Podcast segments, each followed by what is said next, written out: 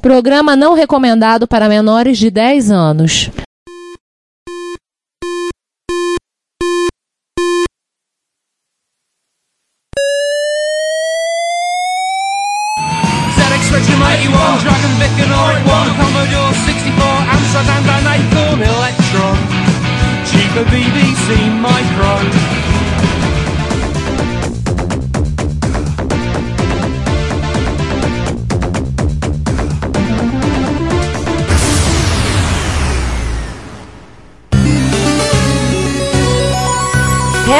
Retrocomputaria, porque velho é o seu PC.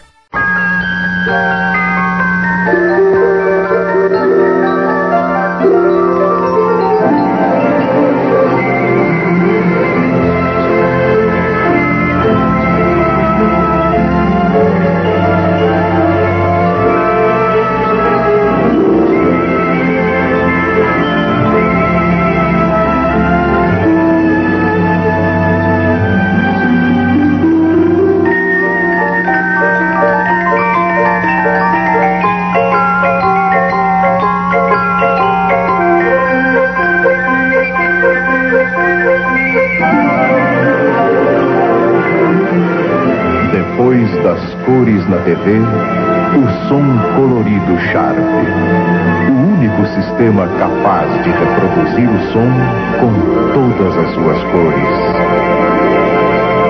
Hoje vamos falar de uma empresa cheia de computadores diferentes. Da Commodore? Não, já falamos muito deles. É a empresa do Japão. Ah, já sei, é da NEC. Não, não. Hoje vamos falar de Sharp. É E-Sharp? Não, cachecol não, Sharp. Ah, tá. E velho, esse PC que você tem aí que não tem opção na cor vermelha. Olá a todos, bem-vindos a mais um episódio do Retrocomputaria, episódio número 91. E hoje, nessa mesa no formato de um ideograma japonês, qual deles eu não sei, porque eu não sei ler katakana, hiragana, muito menos kanji. Nada, é merchandising. Estamos usando símbolo da Mitsubishi. É, os três diamantes, né? Aham. Bem, como vocês já podem perceber, eu estou aqui, sou eu, Ricardo Pinheiro. Bom dia, boa tarde, boa noite. Sou eu, César Cardoso. E eu aqui, Giovanni Noivo. E como vocês devem ter ouvido nessa apresentação pretensamente engraçadinha, nesse episódio nós vamos falar da Sharp. Mas a Sharp do Brasil? Não. Se você quer saber do que a gente já falou da Sharp do Brasil, tem um milhão de episódios já fizemos, como o 47, já falamos um pouco da Sharp em outros episódios. Hoje nosso foco é da Sharp Corporation, a empresa japonesa. Nossa intenção nesse episódio é falarmos da família de 8 bits deles. É, de 8 e uns pedacinhos de 16 bits, né? Porque assim, a gente, a Sharp fez tanta bagunça com as máquinas dela assim que a gente teve que deixar o X1008K de fora, porque não teve espaço. Só para lembrar para o fã clube do X68000 presente que nós vamos falar dele no futuro, não hoje. Sim, ele ganhará um episódio pra chamar de seu. Pois é. Então a gente vai começar falando então do início, começando a falar um pouco da história da empresa. E aí vamos lembrar que a Sharp, enquanto empresa, foi criada no ano de 1912, ou seja, no ano que nós estamos gravando, que vocês estarem ouvindo esse episódio, a Sharp está com 106 anos, chupa IBM. Na IBM Brasil, ela fez 100 anos ano passado. A IBM americana fez 100 anos há pouco tempo, mas ela não, acho que não foi em 2012, foi um pouquinho depois. Errata nossa, a IBM está com 107 anos, ela foi fundada dia 16 de junho de 1911, ou seja, erramos. A IBM de 1916 e 1914. Ela realmente ela, ela é posterior à Sharp. A IBM Brasil passou de 70 anos, ou seja, então a gente A pode IBM dizer... Brasil tem 100 anos. Tem 100 anos? Fez ano passado. Nossa mãe. A IBM era uma fábrica de máquina, não era de computador. É, eu sei, eu já vi foto da época do julgamento de Nuremberg na Segunda Guerra Mundial, o pessoal usando um headphone gigantesco escrito nele, International Business Machine. Indústria brasileira de monofalante. Aí. Mas isso não é episódio para falar de IBM, vamos falar da Sharp. A empresa foi criada no ano de 1912 na cidade de Tóquio por um cidadão chamado Tokuji Hayakawa, que Usou o nome Hum. de Hayakawa Kinzoku Kojo, algo como Metalúrgica Hayakawa, para o nome da empresa que ele tinha acabado de fundar. Acabou de montar lá, alugou a, a garagem da casa de alguém, botou a placa. Sim, nessa época o Hayakawa estava com 19 anos, né? E ele tinha acabado de se formar em metalurgia. Sim, ele era ferreiro. Será que então, em algum universo paralelo, a gente encontraria um calculadores científicos da Hayakawa? São vídeo cassete da Hayakawa. Já pensou TV Hayakawa? E curiosamente a primeira patente deles, tá, tem a ver com metal, né? Foi uma fivela para cintos que não necessitava de furos, o tokubijo. Pra quem já vai em qualquer loja de roupa, esse, essa fivela é muito usada para militares em geral. É aquela fivela metálica que tem uma espécie de travessão que fica no centro, que é usado para segurar o cinto. Hum, você puxa uma travinha e puxa para os lados para poder regular, né? Sim. Mas o grande invento da empresa foi a lapiseira. As pessoas assim, lapiseira, mas já não existia lapiseira antes? Bem, já, mas patente, projeto de lapiseira já existia desde o século XVI e já no final do século XIX já era possível fazer lapiseiras que usavam grafite de até 0,2 milímetros de espessura. Caramba, há fino. muito, é muito tempo que as pessoas se irritam porque o grafite da lapiseira quebrou. Cara, muito fino, eu usava grafite meio. Só que o Tokuji Hayakawa criou uma lapiseira como quase a que nós conhecemos. Por quê? O mecanismo de inserção de grafite que ele fez, aproveitando que o homem entende de metal, É metaleiro?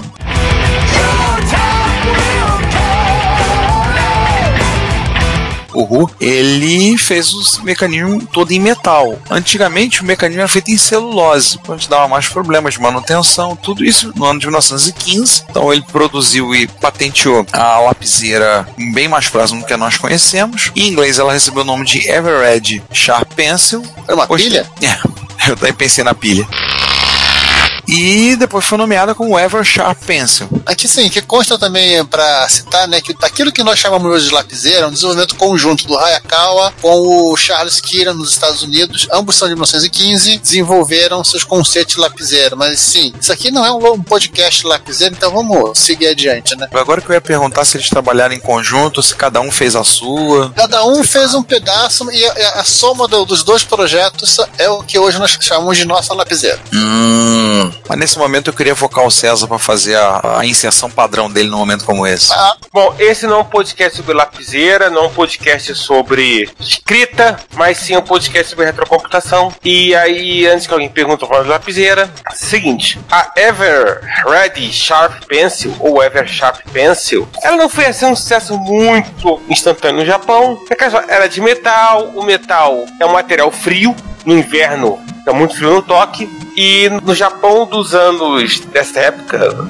final da, da Primeira Guerra Mundial e anos 20, pessoas ainda saíam de kimono nas ruas. Então, obviamente, uma lapiseira metal espetava no kimono.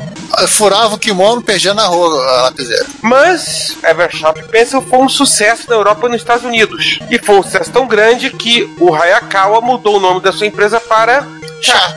E o resto é história, ou quase. E o resto é o resto do episódio. E aí, em 1923, a fábrica da empresa foi destruída pelo grande terremoto de Canto. Terremoto, Assim, não, ó. gente, terremoto não foi no Canto, não, tá? É, Entendi bolhufas. na ilha de Kanto. Região de Canto. Uma Isso. região que engloba acho que Tóquio. Aham. E se você assistiu aquele anime Vidas ao Vento do Miyazaki, você vai ter uma ideia do como foi o terremoto. E aí, com isso, a empresa teve que se realocar. Ela se transferiu mais para o sul, para a cidade de Osaka, onde começou a fabricar aparelhos de rádio. Começou a seguir a linha deles trabalharem com eletrônica. Começou a trabalhar com rádio. 30 anos depois, começaram a trabalhar com televisão. Isso no ano de 1953. E aí, dando sequência, dando continuidade, 1964, ele está começando a ter aquela explosão dos japoneses produzindo produtos eletrônicos. Na época, o produto japonês ainda tinha má fama, do tipo Doc Brown que eu diga. é verdade. Então, em 1964, eles desenvolveram a primeira calculadora transistorizada, ao custo de 535 mil ienes, que é dinheiro pra caramba. 535 mil ienes, na época, valiam o equivalente a 1.400 dólares, ou em reais,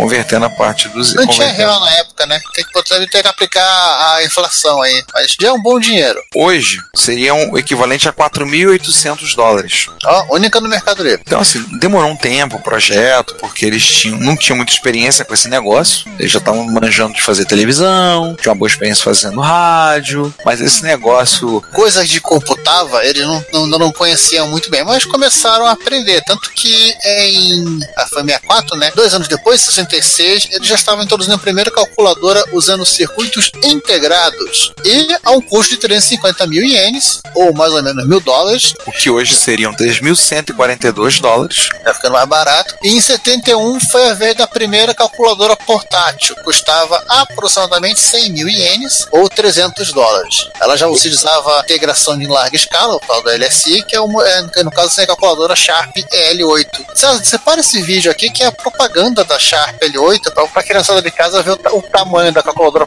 abre aspas, portátil. Veja o lado bom da coisa, ela não é arrastável. É assim, olha, essas maquininhas de cartão de crédito são menores. Só Uma coisa, é L8, mas o vídeo está dizendo que é a Sharp LC8. Ah, tudo bem. Acho que eu, eu comi uma letra. Pronto. Você trocou as letras.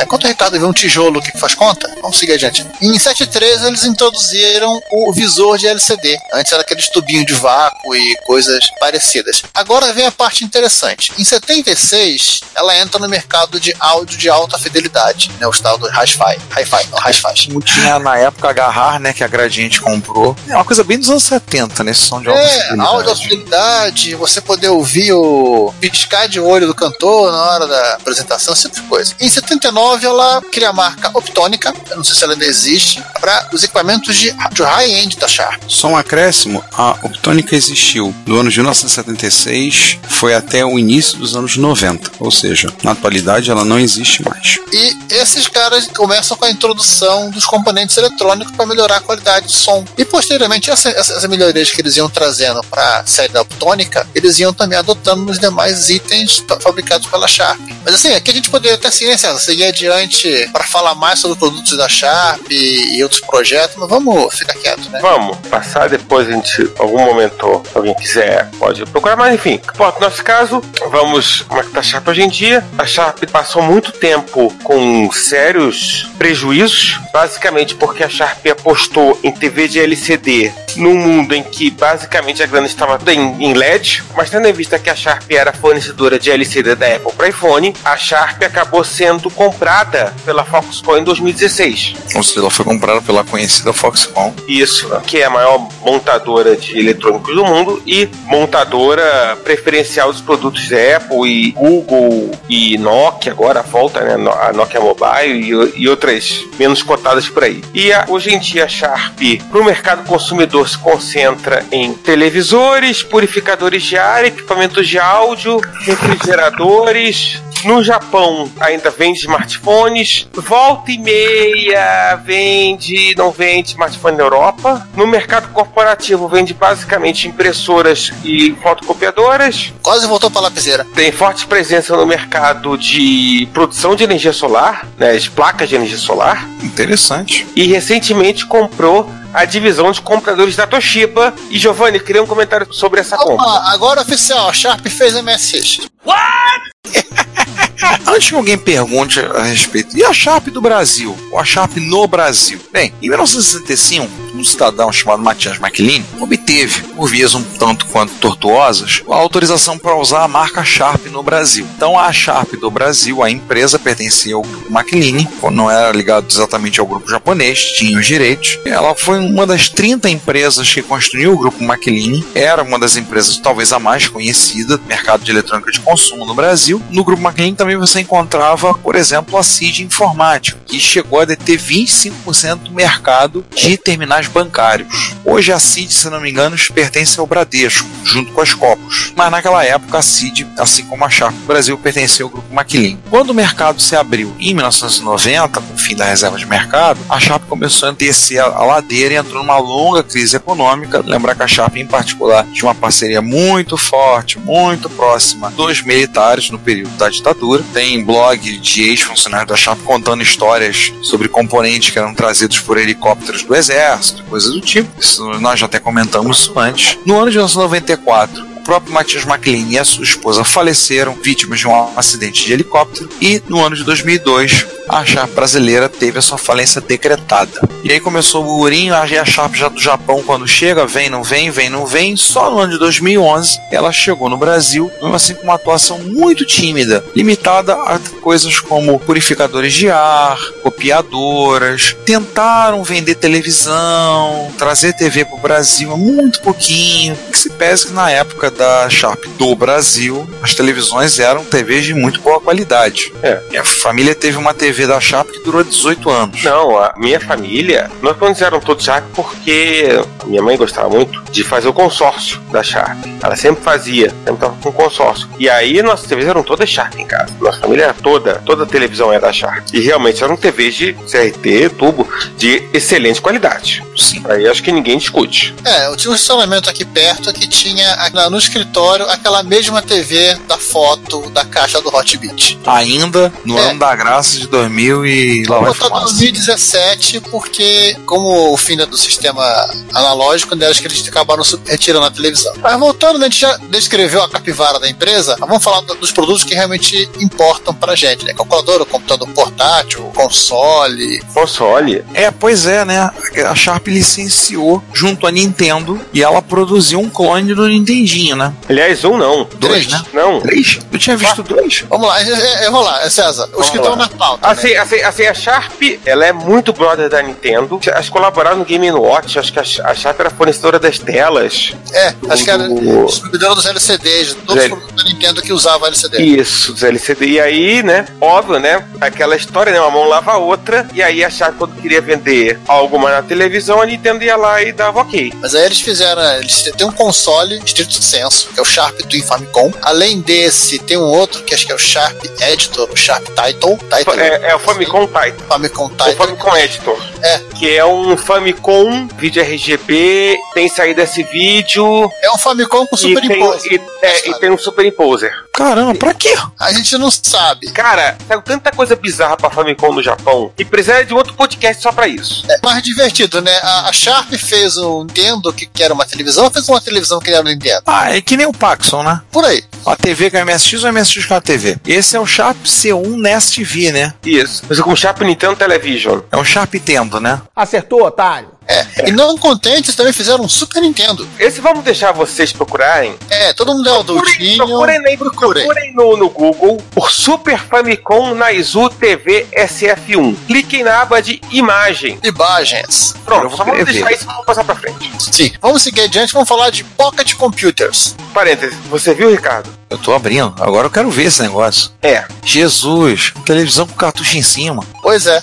Basicamente atocharam um, um Super Nintendo em cima da televisão. Não, e detalhe, tem mais de um tamanho. Tem, tem de 14 e 20 polegadas. Em geral, o pessoal tem é de 14. Eu tô vendo a foto que o cara botou uma de 14 e de 21, lado a lado. Bom. Nossa. Enfim, mas segue o jogo. Vamos lá. Vamos falar então de Pocket Computers, ou que tecnicamente era uma coisa que era um pouquinho mais com a calculadora e um pouquinho menos com o computador, mas que pelo menos cabiam no bolso e dava para você posar de hipster nas cafeterias da época. É, se você fizesse um bolso profundo, né? Um bolso grande, né? Essas aqui eram razoavelmente pequenas. Era o sucesso dos cursos de engenharia de todo mundo. É, a primeira a gente falar e a única que a gente pode falar foi teve uma linha de pocket computers da Sharp, é a Sharp PC 1251, que nós também conhecemos como TRS-80 Pocket Computer PC3, que ela é de 1982. Se você é MSXero e tem a sua coleção de MSX Micro, ou se você já baixou lá no dataset, pega a MSX Micro número 1 e olha a quarta capa. Você vai encontrar ela perdida por lá. A Sharp do Brasil trouxe essa e outras calculadoras para cá para vender. Uma delas, inclusive, tinha impressora para você poder Eu fazer. vi, eu, a 51 acho que não, mas, eu- mas tem um modelo que você vendia uma impressora em separado. Era acoplada ao equipamento. É. E vale lembrar que a propaganda da Sharp tinha uma ilustração do Ziraldo. Era, era uma série de, de propaganda da Sharp que tinha uma série de desenhos do Ziraldo, que vendia muito do tema. É, essa eu lembro, eram os três mosqueteiros. Nós sorteamos só uma, né? Pegamos o sa- saquinho aqui com o nome dos modelos. Os Pocket Computers da série PC da Sharp foram fabricados até o ano de 2009. Nossa, Sim, de 77 a 2009. tem modelo pra caramba. Modelo pra caramba. E vamos deixar um link aqui em japonês. Tem a linha do tempo de todos os modelos e é de caiu o cuscuz da funda. A gente tem que explicar tudo, Rogerinho. É, inclusive acabei de fechar a barquique, senão eu não ia conseguir gravar mais nada. E agora podemos finalmente começar o episódio, hein? Aê! Finalmente. Vamos lá. Mas antes, uma palavra dos nossos patrocinadores. Se você quiser enviar um comentário, crítico, construtivo, elogio ou contribuir com as erratas desse episódio, não hesite. Faça! Nosso Twitter é retrocomputaria, nosso e-mail é retrocomputaria.gmail.com e nossa fanpage é facebook.com barra retrocomputaria. Ou deixe seu comentário no post desse episódio em www.retrocomputaria.com.br. Como sempre dizemos, seu comentário é nosso salário. Muito obrigado. Vamos logo falar dos SBC? Vamos lá. Sim, vamos começar pelos single board computers. Antigamente você tinha o SBC, hoje em dia o pessoal tem o SOC, né? É. É. Enfim, pode quanto sistema, assim. vai. Eu vou ter um SOC no SBC. Né, isso é interessante. Vamos falar dos SBC. SBC Ah, o. Raspberry Pi é um SOC no SBC. É, verdade. Mas enfim, esse não é um podcast sobre o SBC. Quer dizer, Por mais ou menos, vamos falar de alguns é, agora. É, o SBC não é SBP, ou seja, ele não é terrível contra os insetos, mas ele começa surgindo aproveitando a moda dos computadores, dos kits de computadores para o pessoal ficar brincando. Então tem o SMB 80TC e o SMB 80TE, dois computadores de treinamento lançados no ano de 1977 e patrocinados pela Sharp Parts Division. Hein? É, a Sharp Parts Division, é assim como a gente falou lá em cima, que ela, a Sharp começa a introduzir o uso de equipamentos eletrônicos na de componentes eletrônicos nos equipamentos dela, ela acaba criando essa divisão. Essa divisão ela é a primeira distribuidora secundária dos produtos da Zilog. Então eles tinham um Z80, no caso é o LH0080, que aliás o, o Jotbit também usam desse cara, que é um, um Z80, né? Eles tinham esse cara e foram fazer um computador com ele, para dizer que, olha, temos um aqui que temos que fazer, fim da história. vários computadores que usaram os 80 feitos pela Sharp, né? Não foi só esse. Esse em particular ele usava um LH0080 que rodava 2,45 76 MHz. Tinha lá um trocado de RAM, um pouquinho de ROM, um visorzinho de LCD, um tecladinho, uma porta de cassete. Nada muito diferente que você já via feito pela MOS ou feito pela Intel. Tchau. Só que a diferença é que isso foi feito especificamente para o mercado japonês. O manual estava em japonês. Qual é a diferença entre eles? O 80TC tinha 1 KB de RAM e o 80TE tinha 2 KB de RAM e teclado destacável. 80T era o Expert. E o 80TC era o Hotbit. Por aí. E aí, saindo dos single board computers, a gente vai para começar a falar dos MZ e falar do MZ40K. Era um single board computer, mas tecnicamente não era bem um single board computer. Né? Ele até era um computadorzinho de brinquedo, mas não meio que na linha dos SMB, né? O MZ, né? Até descobrimos o que significa MZ, né? A Sharp chamou ele de Maikon Hakaze, o doutor microcomputador. Vale lembrar que ele saiu um ano depois dos primeiros SMB, saiu em 1978. E ele usava, diferente do, dos antecessores, né, que usavam os 80, ele usava um processador da Fujitsu de 4 bits, o MB8843. Por que o que eu falei que ele era meio que um brinquedo, né? Porque é um brinquedo meio sofisticado, porque assim, ele, era, ele tinha o console dele, ele tinha uma série de kits que você podia comprar e projetos para montar, até de joguinhos que você produzia. Ele está muito mais próximo de um que seria hoje um Arduino ou um Raspberry Pi do Pleistoceno do que tecnicamente um computador que você conseguia sentar e programar. Inclusive ele tinha um alto-falante para poder produzir som. Você tinha uma opção de tocar música com ele. Porém, ele não foi muito feliz na competição com o mercado japonês, porque no Japão tinha o NEC TK80, que tinha muito software disponível e que as pessoas acabaram optando por comprar o NEC TK80 do que comprar esse brinquedinho. Aliás, esse MZ ele inicia a família MZ, né? Já vamos falar dela. E também ele foi, assim como toda a quase toda a linha MZ, foi vendido no mercado europeu. Ele foi também lá pro lado da Zorópia, né? Eles botavam no container e esperavam ver o que acontecer. Assim entramos nos computadores, né? E aqui a gente começa a né, complicar um pouquinho.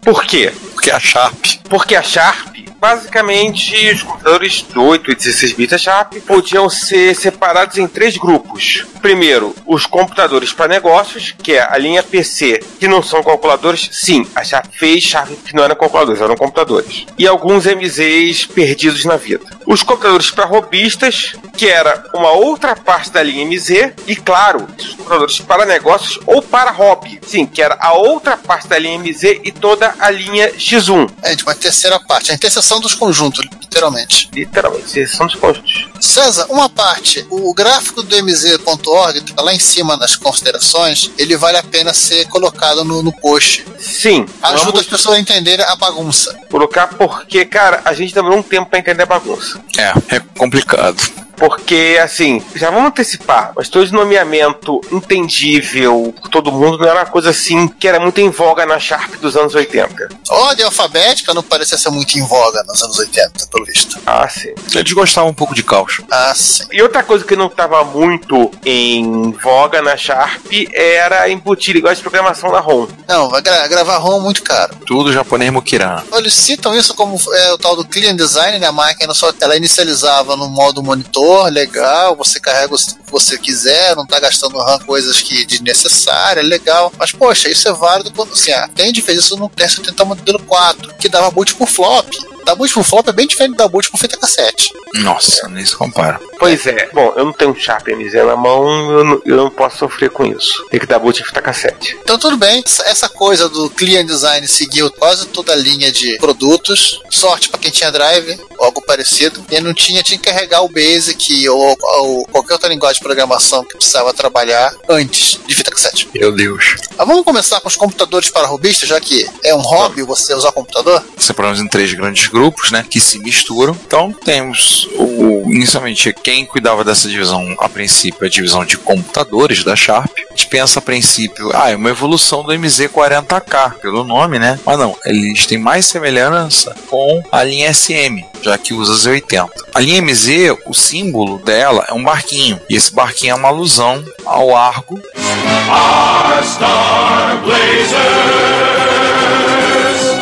Não, João, não é Yamato traduzida para o inglês, não. É o taco.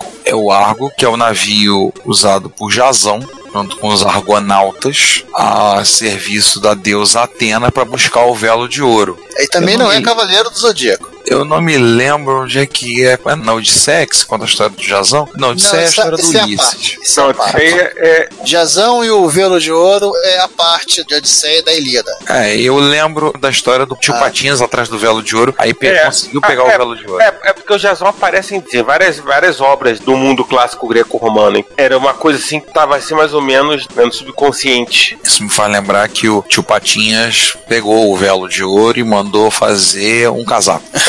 Ele acabou não ficando, não lembro mais a história. Coisa, coisa do Karl Barks. Mas lembrar que a linha MZ, a série do Sharp MZ, tinha dois subconjuntos. Dentro desse subconjunto tem outro subconjunto. É, Não a- se percam. Cara, eu tô começando a achar que. Até o final do episódio, eu, eu- provavelmente eu vou concluir isso, mas eu tô começando a achar que a Sharp, ela, nessa época, ela tava aparecendo, tendendo a aparecer a Apple nos anos 90, né? Tava uma confusão danada. Peraí, Ricardo. Hum. Além desses três conjuntos, sendo que um em tensão dos outros dois, tem um desses conjuntos tem dois subconjuntos. É. Tá, qual é a diferença entre eles? Eu já me perdi mesmo, então tudo bem. O primeiro deles tinha um layout de máquina, o gabinete, lembrava muito os Commodore PET. Então você tinha monitor embutido, gravador cassete embutido, não sei se tinha aquele teclado horroroso. Tinha, o primeiro tinha. Ah, padrão. Você tinha então o primeiro que era o, o Sharp MZ80K, que era de 1979, vendido no Japão, um Z80 a 2 MHz, 4K de ROM, só o monitor, o Sharp Basic carregando da fita cassete. O pessoal na época tinha um bocado de paciência. O cassete tava ali do lado. Eu sei, mas mesmo assim, né? 2 KB de CG-ROM, CG, É, CG-ROM é basicamente a ROM que guarda todos os simbolinhos que ele usa. Assim, ele vinha com, podia ter versões com 20, 32 ou 48K de RAM, um modo texto de 40 por 25 e um modo gráfico de 80 por 50 monocromático. Usando os simbolinhos. Sim, vai lembrar que ele não tinha um modo gráfico como nós conhecemos. É um conjunto de tiles que ele tinha, ele compunha o modo gráfico com base na- naqueles tiles, né, naqueles tijolinhos, digamos É, assim. ele tinha oito tijolinhos que tinham as combinações necessárias para fazer 80 por 20 por 50 também. Então vinha com um gravador cassete, um monitor de 10 polegadas de fósforo branco e um tecladinho bem xixelento. Ou seja, bem parecido com aquele computador que o Giovanni gosta sempre de lembrar. É, do patch, o patch, o patch. No! God, please, no! E não, não vocês não vão ouvir eu botando esse funk do pad, já tô dis- dispenso. Ninguém é obrigado a ouvir merda! Uma coisa sobre a CG-ROM é que eles estão na tabela, tabela ASCII na parte alta, ou seja, usando o último bit do 128.255. Então você podia colocar lá e são. É, você pode selecionar blocos que estão disponíveis na CG-ROM. Aí você pode escolher caracteres, de, desenhos pré-definidos que tem lá alimentar na. Tá, ilustrar a sua tela, por assim dizer. E aí a gente pensa assim, bem, MZ80K, o próximo, se for um MZ80, vai ser uma a letra última, pelo menos vai ser maior, uma diferente do K, vai ser uma letra L, M, N. Sim, não. Vamos fazer com a letra C. Fazer com a letra C. A gente faz o MZ80C que lançam no mesmo ano, mesma configuração, só com um Z80 um pouquinho mais rápido, 4 MHz, 48K de RAM, não tinha opções de 20, 32, botaram um reloginho, opa, isso é legal, sapecaram um alto-falante interno, trocaram o um monitor de fósforo branco pro verde e puseram um teclado chiclete que é muito parecido com o teclado do CP400 Color 1. Hum, devem ter pego a ideia dali mesmo. Por aí. Aí daí que veio. O design italiano copiou um teclado computador japonês. Vai que, né? Vai que. E aí, depois do MZ80C, vamos pro MZ80B. É, Eles tinham um plano. O pessoal da Sharp é mais complicado que a IBM para dar nome. Eles têm problema. Tem. Mas vamos lá. O Z80P, que é de 81, que é a evolução do MZ80C. É uma evolução entre aspas, né? É porque contava com 32K de RAM, expansível até 64K, aquele modo texto da massa de 80 por 25 caracteres e o monitor gráfico de 320 por 200, o mo modo gráfico, né, aliás, mono 320 por 200, e eles conseguiram o seguinte feito: o monitor foi reduzido de 10 para 9 polegadas, mas o peso aumentou de 13 para 16 quilos. É pro vento não levar.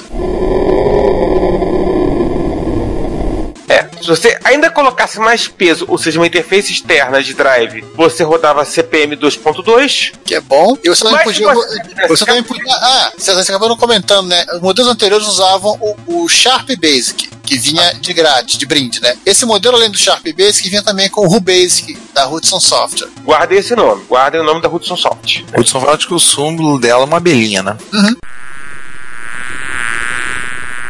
Isso. E claro, o RuBasic rodava em fita e, portanto, você podia sofrer dando boot em fita do seu MZ80B. Ou então disquete. O, o teclado foi melhorado. E coincidentemente, ele tem a cara do teclado do CP400 Color 2. Aliás, esse gabinete ele é prateado. Hum. Simone, bota aquela sirene de alerta aí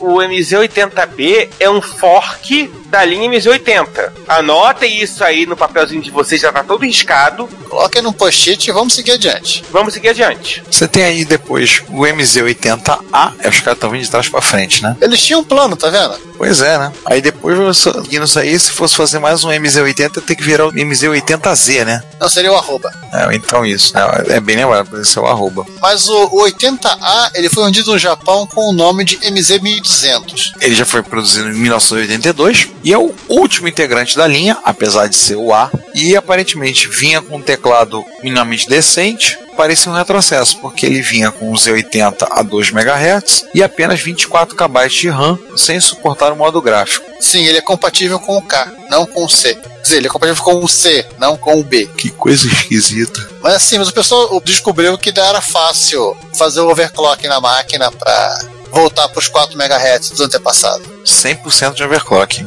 De 2 para 4 MHz, 100%. É, assim a gente encerra aquele grupinho das máquinas que era um conjunto, né? Lembrando que assim, acho que eu nunca vi uma dessas máquinas por aqui no Brasil, mas tá pesando entre 13 e 16 quilos. Vai ficar muito claro saber, porque eu nunca vi uma por aqui. Pois é, né? E aí a gente vai começar a falar do segundo grupo que é uma evolução do MZ80A e aí dá sequência para a série MZ700 de 1983. Olha, 80 foi para 70, tudo a ver. Eles têm um plano, né? Tem, não sabemos qual. Temos que acreditar. Então essa linha foi lançada para substituir a MZ80 e aí vem um, uma certa vem uma festa. É uma pequena quantidade de modelos, dá uma festa de modelos. E aí você vem, tem o MZ711, A versão pelada, que eu não sei pra que, que servia, porque ela ficar brincando em assembly, no mínimo. Isso, só que você não podia desligar o computador. Tem o MZ721, que vinha com gravador cassete embutido. Tinha o MZ731, que vinha com gravador cassete embutido e um plotter embutido. Eles achavam que era calculadora. O MZ780, que era o MZ731 com 80 colunas, para poder rodar o CPM. E ainda era possível você trocar o cassete por uma unidade de Quick Disc. Era aqueles disquinhos de 2,8 polegadas, que até teve para MSX, é uma coisa muito esquisita e muito bizarra. E só viveu na Inglaterra. Ou seja, gente, só melhora. Aliás, isso aqui vale, vale interessante a gente explicar que toda essa linha MZ foi, foi lançada no mercado europeu. Mais precisamente, vamos dizer assim, onde foi forte, né? Inglaterra e Alemanha. A única coisa que unia essa- esses MZ700 todos é que em termos internos eram todos iguais. 80 4 MHz, 64K de RAM. O nosso amigo PSG, era o PSG? É o primo do PSG. É CN76, é o da Texas. Primo do PSG. Tela de 40 por 25, com 7 cores. Vamos botar oito cores, mas as pessoas esquecem de contar o preto ou o branco. É, enfim. Mas, como sempre, Clean Design não, não tinha Basic embutido, você tinha que rodar o seu Basic do cassete ou, ou do disco. E você tinha pelo menos aí, sabe-se lá quantos Basics disponíveis. Ah, pelo menos uns seis. E tem inclusive um que chama-se Sutapeba. Esse é o melhor nome. Ai, meu Eu usaria pelo nome, Sutapeba. Deve, talvez seja o pior, mas é, o que É o que melhor fica no currículo. É, entendeu? O programa desse que Sutapeba. Socorro. E legal que sim, tem inclusive um, um Pascal interpretado. Eu sempre achei que o Pascal fosse somente compilado. Eu já vi Pascal interpretado, para mais só em grande porte. O lado Mas bom é que interessante assim, ele não tinha o monitor embutido, ele perdeu essa cara de pet. Curioso, né, pra seguir a lógica da. Também que a Commodore aplicou nessa brincadeira, quando ele virou um i1, ele ficou com um visual muito próximo do CBMB, a, série B da Commodore. A diferença é que um pouquinho mais quadrado é que aquela- aquele set- setup de cores de branco, café com leite, marrom, que a NEC sabia muito bem usar. Ele não tinha monitor, né? Mas você podia ligar ele no monitor ou na própria televisão. Gastava muito na, pra quem precisasse carregar um computador daquele, né? E por levar pra casa. Esses bichinhos são pesados. Faço uma ideia. Vinha com duas portas de joystick e ganhou cores, né? Mas não tinha modo gráfico, olha que legal. Era tudo na base do bloquinho. Selecionava os caracteres da CG-ROM e vambora. Isso limitava bastante o desenvolvimento de jogos para ele, com máquina para jogos. Isso, que significava que, que você tinha que se virar com o que a CG dava, ou então a HAL Laboratories, que a galera conhece aí como o primeiro lar do Miyamoto. Não, Miyamoto não, qual é que ele morreu? O cara é do Rollerball. Não, mas o, foi o Iwata, aliás, o que foi CEO da Nintendo morreu recentemente. Era da HAL. A HAL Laboratories acabou realmente se emputecendo e lançou uma plaquinha chamada PCG 700. De Programmable Character Generator. É que sim, que basicamente ela assumia o papel da CG-ROM para permitir que você pudesse produzir outros caracteres gráficos. E editáveis, né? Produzidos em RAM. O nosso chapa, o professor Xavier, não, é outro Xavier, o Mauro Xavier da Casa dos Nerds, teve durante um tempo um Sharp MZ700 e ele fez uma resenha muito bem feita, muito caprichada lá no- na Casa dos Nerds. Então, todos que tiverem curiosidade de conhecer essa máquina, tem um pulinho lá para dar uma lida para ver o que foi que ele escreveu. E o ideograma japonês, que é a nossa mesa, acaba se transmogrifar. Virou uma Shuriken. É o. É porque agora recamos a New Challenger, né? Isso. Oi. Oi, João. Oi, João. Olá, gente. Estou chegando agora. Vim igual a Shuriken de Ninja, cortando todo mundo. Quis cortar a parte chata do episódio, deixa pra gente, né? Ah, Cheguei chegando. Então vamos lá. Em 83, né, que foi o lançamento da, do 700, que já era uma máquina bem diferente. Não, do 800. Não, tô falando Não, do 700. Do, do, do 783, que era uma máquina bem diferente do que era a série MZ naquela época, né? Cores, com som, sem o monitor embutido, porta de joystick, toda coisa. No ano seguinte, a Sharp lança o MZ800. Finalmente eles conseguiram botar alguma ordem, ou quase. Não, quase, né? Tô quase. Tô, tô quase, porque no Japão ele é o MZ1500. É, justamente. Na, o, pro mercado ocidental, ou seja, pra Europa, ele foi lançado como MZ800, case café com leite. Porém, no Japão, eles lançaram como MZ1500. Um case café Preto. encorpado. Não, preto. Então, preto. Totalmente preto. Café super encorpado. Sem leite. Todo mundo fala que o MZ800 é a versão capada do MZ1500. É, eu vou, eu vou quase explicar isso. Vamos lá. Assim como o 7700, foram lançados três modelos, né? 811, 821, 831, seguindo aquela mesma lógica, sem com nada, com cassete, com cassete com flop, só que a especificação. Plotter. Obrigado. Clocker, pronto. Ai. Uma mini impressora ali em cima. É. Ela teve uma leve turbinada a especificação, né? Com a edição do modo texto 80 colunas, isso é bom, que já tinha naquele carinha lá, o 780, da CPM. Agora sim, acabaram os bloquinhos, quer dizer, os bloquinhos estão lá também, mas acrescentou-se um modo gráfico 1320 por 200 com quatro cores e 640 por 200 com duas cores, e, inclusive com scroll de hardware. Isso, passagem, o pessoal não gostava de fazer linha, né? 320 por 200, beleza, mas vamos equilibrar. Agora, 640 por 200? É, você faz 80 colunas. Essa resolução é muito comum no Japão, Ricardo. O NEC PC88 tem essa resolução, o FM7 é pra, tem é essa pra resolução. fazer mais cores, na verdade. Né? CM77, quer dizer. É, agora, curiosidade, ele é parcialmente compatível com a 7700 Ai. e com o MZ80A nessa loja. A VRAM, que antes era somente 2 KB, que é só para você gerenciar o modo texto, né? Ela subiu de 2 para 16K e ela poderia ser expandida para até 32K. Aí você botando mais VRAM, você aumentava o modo 320 para ter 16 cores e o modo 640 para ter 4 cores. Ambos rodando CPM e a série suportava tanto os disquetes 5 quarto com 360K como também de 720. Não, não tinha disquete 3,5 ainda pra ele. Não, não, não. 13,5 é quanto KP. Aliás, a, a gente vai falar de disquete daqui a pouco quando eu falar da versão bombada dele, que é o 1500.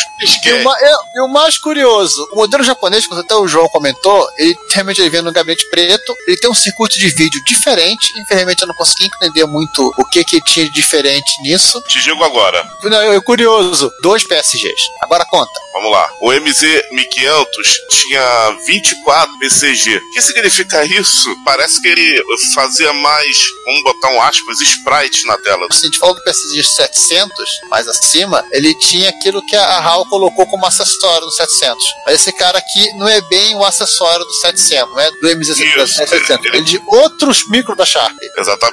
Mas assim, como a gente falou, né, ele foi comercializado no mercado europeu, teve muito software local desenvolvido para ele, tem muita coisa e bastante documentação em alemão para essa máquina, algumas coisas em tcheco, inclusive uns tchecos malucos que não tinham nada que fazer, e portaram alguns jogos de Spectrum para eles. Uma coisa que eu esqueci de falar, importantíssima que o MZ1500 tem, que o 700, o 800 não tem. Um Quick Drive. Isso que o 700 já tinha, opcional. Ele vem embutido ali no lugar do cassete. Olha, no cassete for you. O Quick Drive. Foi o primeiro e único micro que veio com isso embutido. Na face da Terra. E claro, né, só para citar aqui, se a gente pega os conjuntos Europa, computador e leste europeu, a interseção deles é demo. Então tá aqui. Sim. Deixar Outra- a lista. outra pergunta. O diretório do PUE. Outra pergunta, o europeu também tinha 320 por 200? Sim. Ah, então são 24 caracteres no modo de 8 cores ou 1024 caracteres em um outro modo. E desse modo aí o, que o europeu não tinha. Ou seja, ele fazia mais caracteres, ou seja, com mais espécies. São 1024. Coisa pra caramba. Esse cara, até a chegada da Besta Fera, que a gente vai falar daqui a pouco, esse cara acho que foi o primeiro da série mais gamer. Ele tinha modo gráfico, né? Isso. Várias empresas começaram a fazer jogos lá no Japão. Eles começaram para olhar para a série MZ com um pouco mais de graça. Como a Hudson Soft, que fez inclusive portes de jogos da Nintendo com Mario Bros. A Dempa começou a portar jogos da Namco Tower of Duraga. Eles começaram a fazer jogos para É, ele. até porque fazer jogo com um bloquinho pré-definido não dá muito certo, né? Ele tinha também o, o RuBasic, o Hudson Soft Basic da versão 2.0, que era um superset do Microsoft Basic. Não xinga. Tinha- inclusive tinha comandos para acessar Quick Drive, tinha Kanji-ROM. Ó, Kanji-ROM, finalmente a Kanji-ROM na, na série MZ. Eu acho que o, o Kanji-ROM só surge no 2500. Quer dizer, não, naquele 2000. No 2000. E tinha o Super Color Basic, e não tem nada a ver com o Coco. Aham. Você podia Ei, opcionalmente colocar. Agora vamos falar de computadores para negócio? Vamos para uma parte séria. Opa, vamos,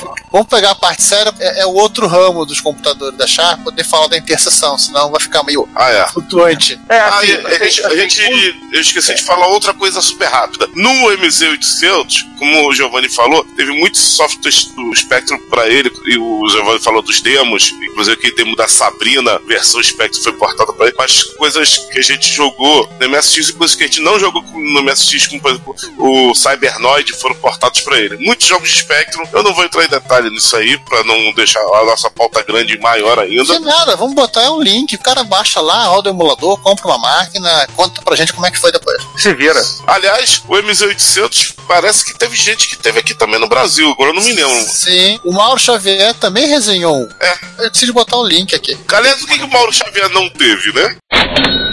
Bom, isso é uma outra pergunta. Roda o quadro aí, Simone. O Retrocomputaria é um podcast gratuito. Isto significa que você paga nada para ouvi-lo ou para visitar o nosso site.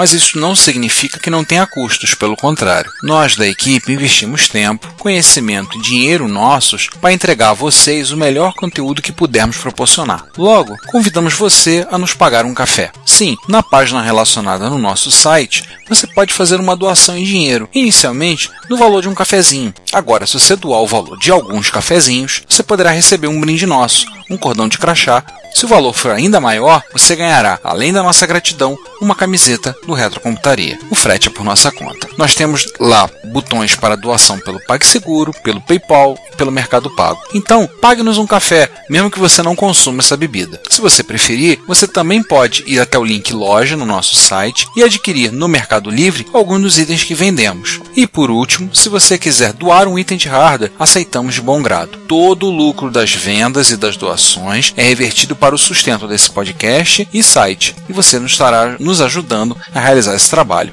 Nosso muito obrigado. Acabou o programa. Mas enfim, vamos, vamos fazer coisa séria agora, né? Business. Coisa séria, buzines. É, serious business. E aí eu vou fazer um meio disclaimer aqui, eu acho que tem muita coisa com o título de MZ que na realidade não é um MZ. Esse primeiro aqui é, é. um deles. Na, Bom, João, é mais complicado. João, é mais complicado, assim. Eu acho que essa do campeonato, o nosso ouvinte já se perdeu completamente essa linha da Sharp. Eu acho que ninguém na Sharp tinha ideia de como nomear as coisas.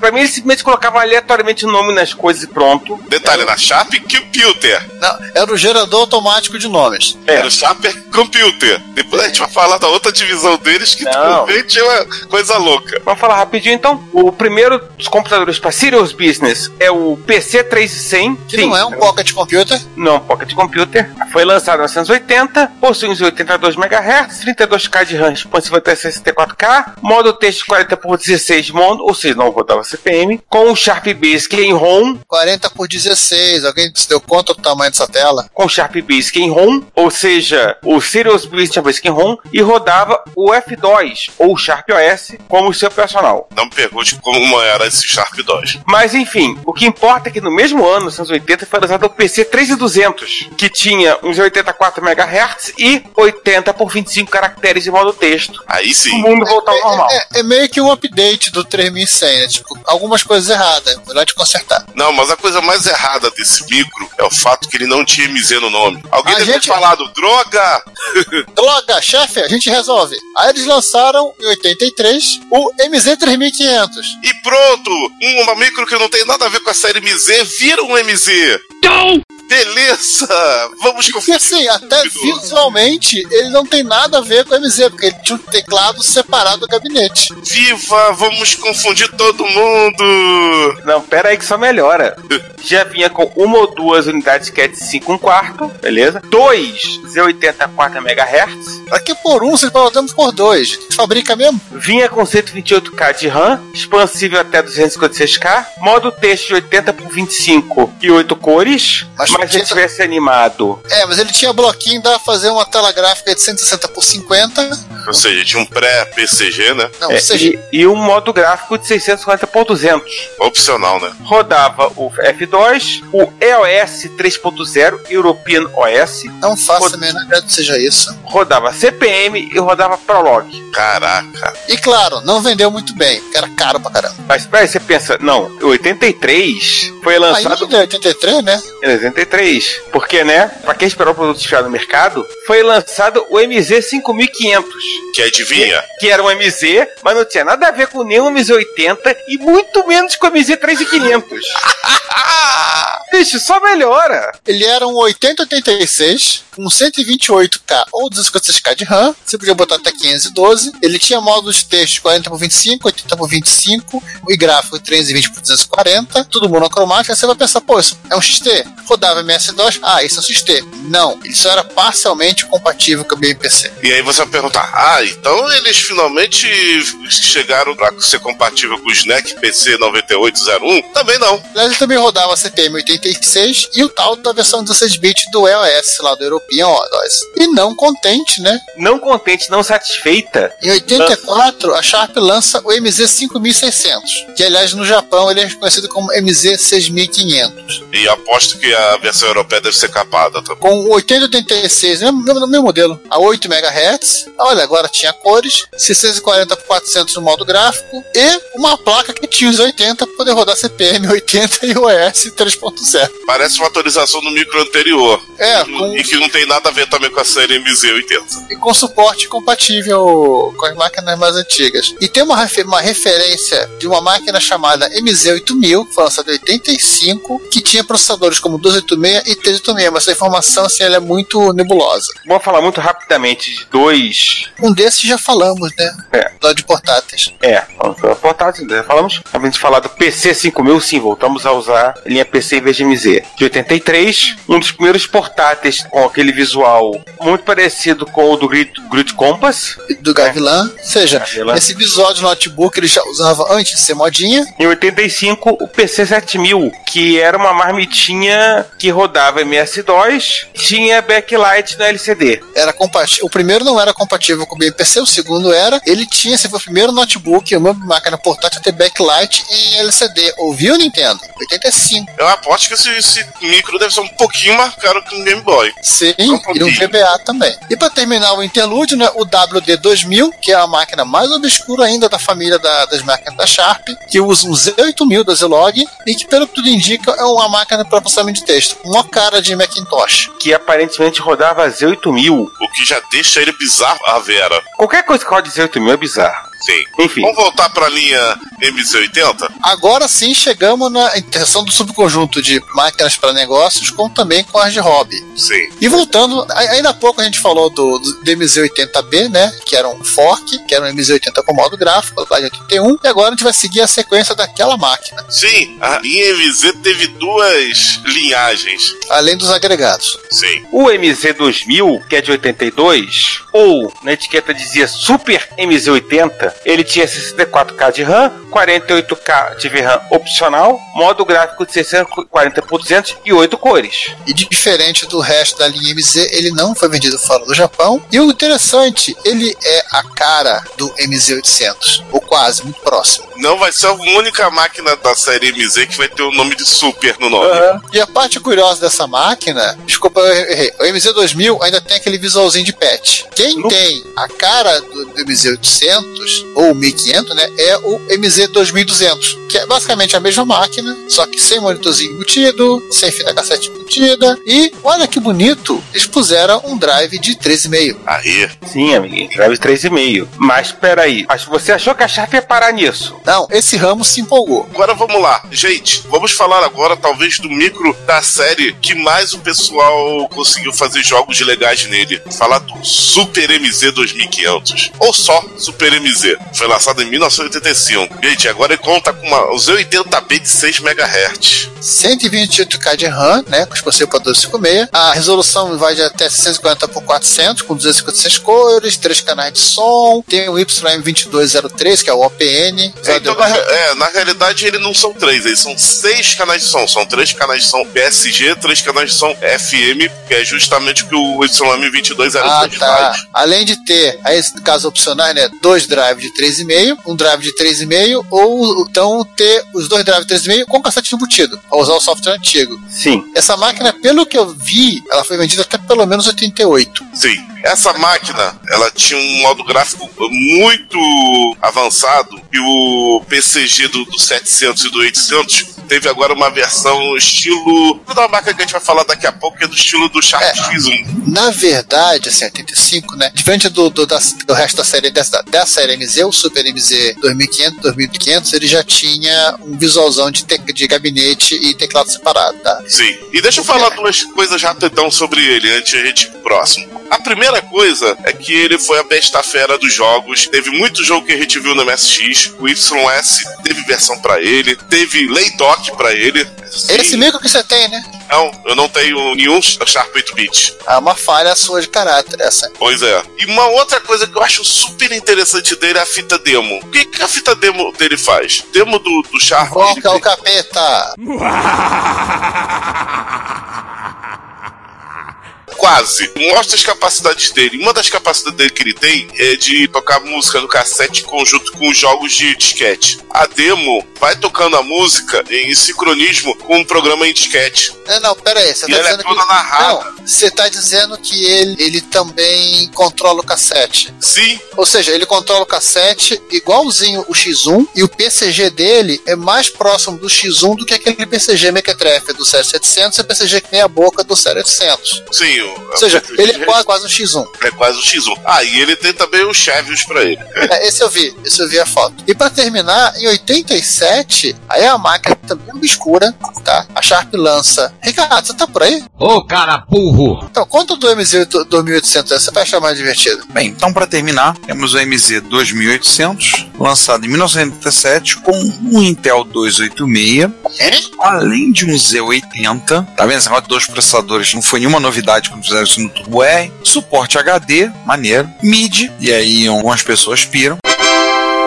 4.096 cores, mas não tem muita informação sobre ele, não. Aliás, eu tenho informações. Eu tenho. Vamos ah, lá. Tá vendo? Esse é um podcast de informação. Aqui tem informação. Programa com informação. Aqui tem informação. Aqui tem informação. Break News.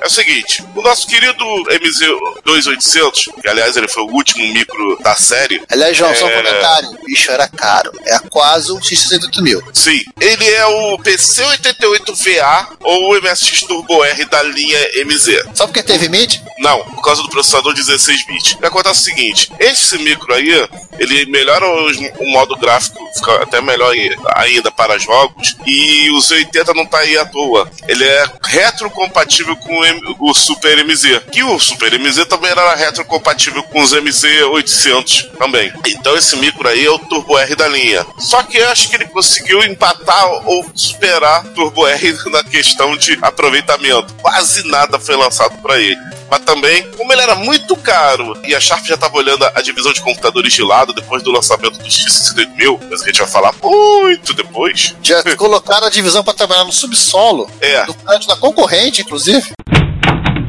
Esse aí é o apagar das luzes da Sharp Computer. É assim, eu, eu, vi o preço dele numa revista, ele custava em torno de 350 mil ienes. Um X68 mil, que era uma máquina que tinha acabado de ser lançada, tava em torno de 380 mil. Isso. E cá entre nós, é muito superior. Era, era um hardware já com muito mais possibilidade, com muito mais recursos, mais possibilidade de expansão do que uma máquina que literalmente era um micro requentado de quase 7 anos. Exatamente. Só quase Aliás, 10, já que a gente falou no X62000, vamos falar do precursor da série X? Só uma coisa para conferir valores, vocês falaram. Ele custava 350 mil ienes, o que hoje seria na casa dos 3.142 dólares. O X68 mil custava equivalente a 3.411 dólares. Ou seja, uma diferença de 200 e poucos dólares. É, nessa mesma época, o Macintosh Plus no Japão custava 400 mil ienes. Nossa. E um erro aqui nosso, para corrigir. Ele tinha a paleta de 4.096 cores, era o Super MZ, MZ2 e 500. Esse cara aqui tinha a paleta de 65.536 cores. E aliás, a mesma paleta do Sharp X68000. Olha, por que seria? Ah, outro detalhe também é que o cassete, junto com os drives de 3,5, foi abolido. Não, não, não. Né? No 2800 não. No 2800 deve 2800 sim.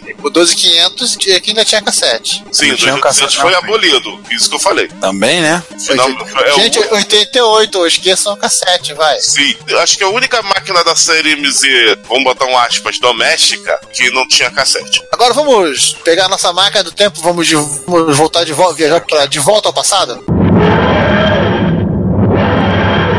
Viva Estado Retro, computaria.